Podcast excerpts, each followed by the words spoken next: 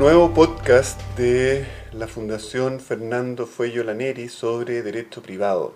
Y una vez más, junto a profesor Carlos Pizarro, Gracias. nuestro tema de hoy es el lucro cesante. Y quizás el lugar para comenzar a hablar del lucro cesante es uno de estos lugares comunes del derecho que se repite eh, irreflexivamente a veces y eso tiene un cierto costo. El lugar común es la certeza del daño, solo vamos a indemnizar aquel daño que sea cierto.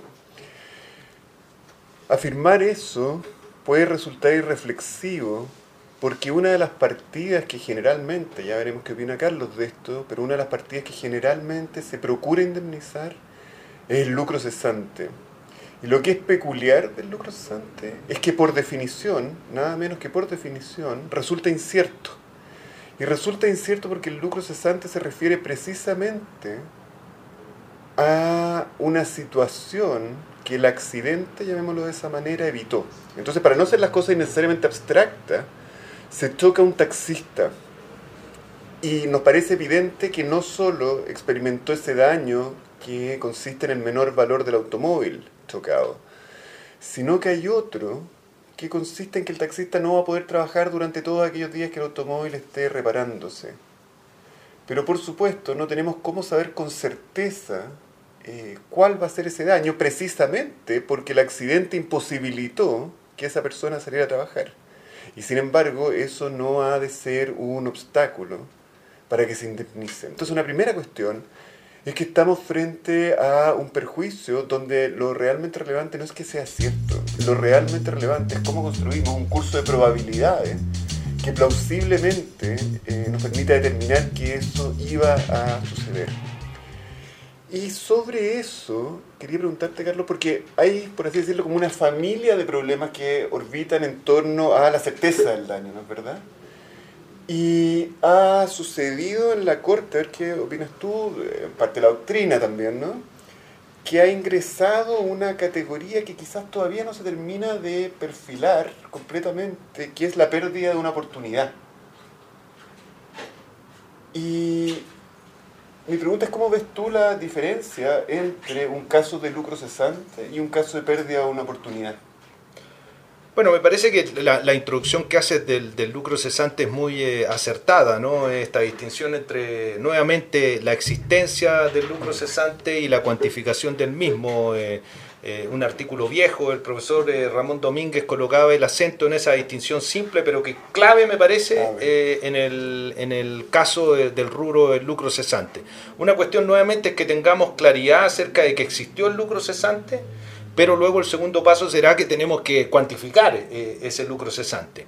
Y luego otra distinción me parece a mí tiene que ver con el momento cuando corresponde evaluar el, el daño, en este caso el lucro cesante, y que en el sistema continental eh, eh, estamos más o menos contestes que se va a verificar esa evaluación en el momento de dictarse la sentencia. Entonces, y eso nos dejaría con pasado exactamente. y futuro. Y me parece que otra distinción clave respecto al lucro cesante, es decir, plantearnos, bueno, el juez va a determinar eh, la existencia del daño y su cuantificación y puede mirar hacia el pasado y con eso tiene los antecedentes probatorios que le van a servir para efectos de determinar la cuantificación de ese lucro cesante en el caso del taxista o en otros que, que podemos imaginar, pero una cuestión distinta es que tiene que realizar una mirada hacia el futuro y en definitiva ver eh, cómo se va a desenvolver esa pérdida de ganancia hacia el futuro y cómo podría elaborar esa cuantificación. Claro, y eso es extraordinariamente relevante porque la certeza o la corrección del cálculo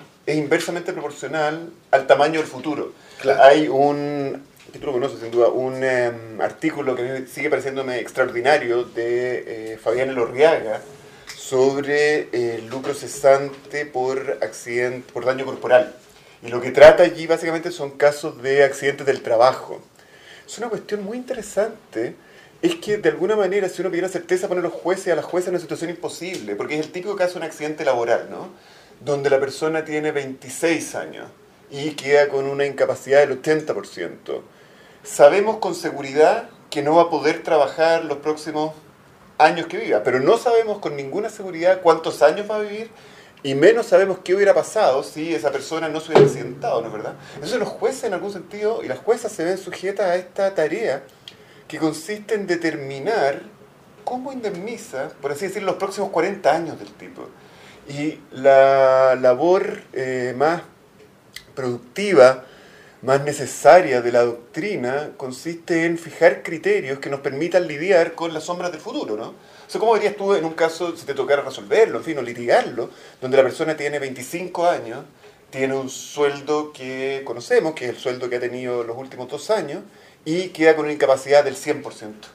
Bueno, esas son situaciones que, bueno, el mismo Fabián y, antes que él, eh, la doctrina ha planteado eh, esta, esta teoría vieja ¿no? Eh, de la causalidad adecuada para intentarlo resolver a propósito de patrones de normalidad, de, de lo que debiera ocurrir en definitiva en la situación normal del sujeto. En definitiva, la cuestión es bueno, ¿qué podemos imaginar? No? Que es el típico alegato en contrario, que el sujeto va a, morir dos años después, que le va a dar un cáncer o una roca le va a caer en la cabeza, o en realidad que el sujeto iba a seguir trabajando normalmente eh, en el tiempo eh, hasta la edad de, jubilación y entonces lo que correspondería es tratar de recrear esa normalidad de lo que debería ocurrir con la persona en términos eh, de eh, la contabilidad. Ahora, es cierto eh, que eh, del mundo de los abogados hay una flojera probatoria para efectos de lograr llevar a cabo esa tarea.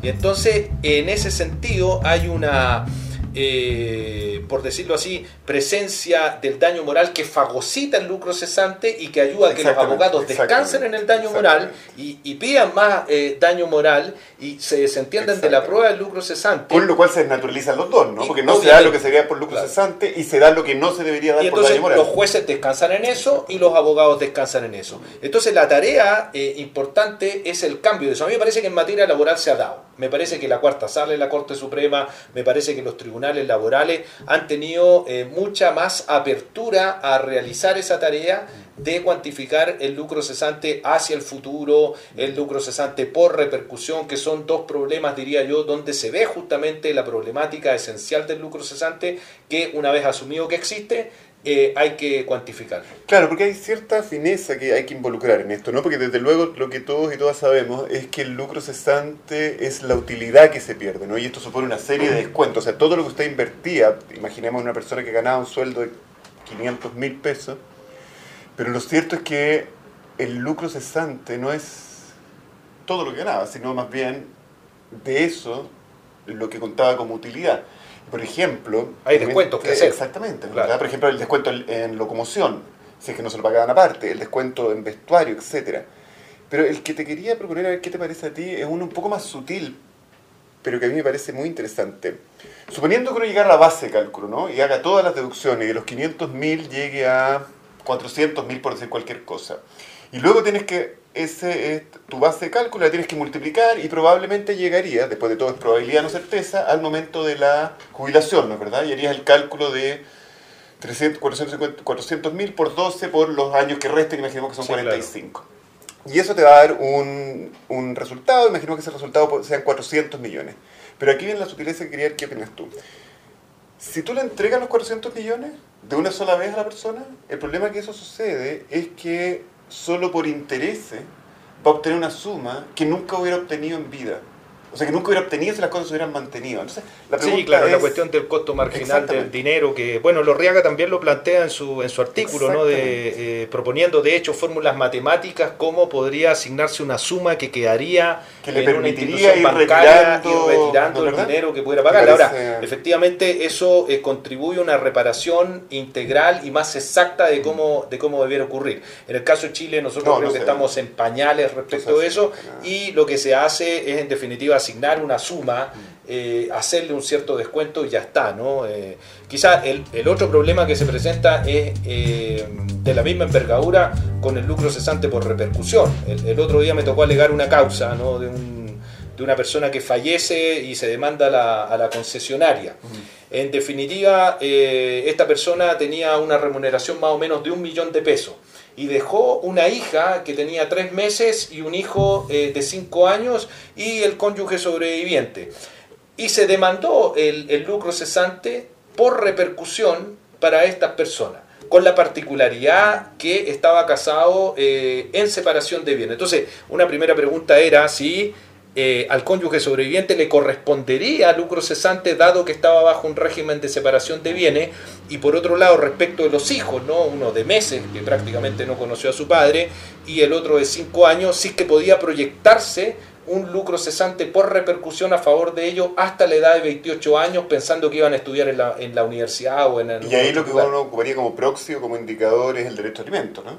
Claro, exactamente, porque hasta la edad de 28 años eh, eh, los hijos tienen eh, derecho a alimento. Entonces, lo que le explicaba yo, después se dio lugar a una conciliación, le explicaba a la, a la magistrada, bueno, que es tiempo de solucionar este problema. O sea, o estamos por la posibilidad de otorgar una indemnización de lucro cesante por repercusión, porque yo le explicaba, bueno, ¿acaso usted, eh, magistrada, no ve que estos niños van a crecer sin que el padre esté, sin que la remuneración del padre esté, está acreditado tal y tales antecedentes probatorios, o en realidad debemos invisibilizar eso y estos niños no tienen derecho a tener ese insumo ¿no? Dinerario como si su padre hubiera seguido trabajando hasta la edad de los 28 años. Esa es la problemática en definitiva. Sí, hay algo con eso que lo mencionamos, pero quizás lo vamos a repetir ahora, que tiene que ver con que, mi impresión, y aquí puede que me equivoque, es que en general la judicatura chilena es bien cauta, por decirlo suavemente, respecto al lucro cesante, ¿no es verdad? Bien renuente Totalmente.